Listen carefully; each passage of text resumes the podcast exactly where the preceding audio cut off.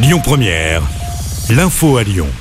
Bonjour à tous, à la une de l'actu, près d'une centaine de tracteurs dans les rues de Lyon ce matin. Les agriculteurs de la région se sont mobilisés pour défendre la souveraineté alimentaire.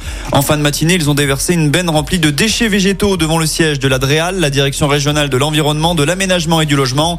Une délégation de représentants des jeunes agriculteurs et de la FDSEA doit être reçue à la préfecture. Retour à la normale sur le métro B. Une nouvelle panne avait touché la ligne ce matin et le métro ne circulait qu'entre la gare d'Oulin et celle de Pardieu. Le trafic a été perturbé aux alentours de 8 heures ce matin et la reprise progressive a débuté peu après 11 heures. Oulin et Pierre-Bénite ne feront bientôt qu'une. Les deux communes de la métropole lyonnaise devraient fusionner dans moins d'un an. L'annonce a été faite hier. Les deux conseils municipaux devront voter cette fusion qui sera effective le 1er janvier prochain. Ce serait l'actuel maire de Pierre-Bénite, Jérôme Moroge, qui serait le nouveau maire de cette nouvelle commune. Son nom, Oulin Pierre-Bénite. À noter que les écologistes de la métropole de Lyon réclament un référendum sur le sujet.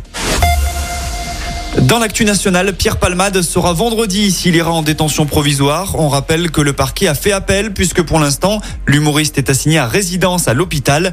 Pierre Palmade est sous le coup de trois enquêtes dont l'une pour détention d'images pédopornographiques. Emmanuel Macron promet un petit geste sur le diesel alors que les prix à la pompe ont augmenté depuis le début de l'année. Le président de la République a profité de son déplacement à Rungis ce matin pour annoncer une nouvelle ristourne, un appel du pied notamment destiné à Total Energy. Enfin, on termine avec du sport et une page de football. La Ligue des Champions est de retour ce soir. Grosse affiche entre les deux derniers finalistes. Liverpool affronte le Real Madrid de Karim Benzema. L'autre match du soir, c'est Naples qui se déplace à Francfort, l'équipe de Rendal Colomwani. Le coup d'envoi des deux affiches, c'est à 21h.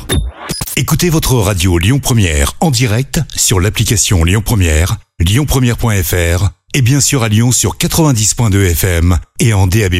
Lyon Première